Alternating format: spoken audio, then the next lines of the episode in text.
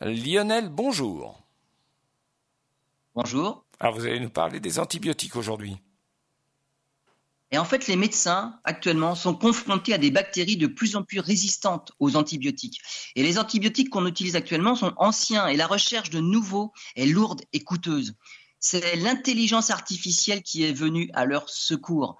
Des chercheurs du MIT, hein, l'Institut de technologie du Massachusetts, et de l'Université de Harvard ont exploité la puissance de la modélisation informatique pour confronter des bibliothèques de molécules chimiques et tester leur efficacité contre les bactéries.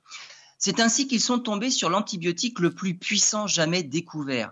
Cette molécule a une structure différente des antibiotiques existants et il pourrait être très efficace contre la majorité des bactéries. Les chercheurs ont baptisé cet antibiotique Alicine en hommage à l'ordinateur HAL du film 2001, l'Odyssée de l'espace. Cet antibiotique a tout d'abord été testé en laboratoire sur de nombreuses souches bactériennes prélevées sur des patients et cultivées. L'alicine a réussi à venir à bout de nombreuses bactéries qui sont résistantes aux autres antibiotiques actuels. Hein. L'alicine a ensuite été testée sur des souris infectées par des bactéries qui ont notamment infecté de nombreux soldats américains en Afghanistan et en Irak et qui résistent à tous les antibiotiques connus. Eh bien, les souris ont guéri en 24 heures les chercheurs espèrent que leur modèle permettra de renforcer l'arsenal des antibiotiques, car les bactéries résistantes tuent des millions de personnes dans le monde.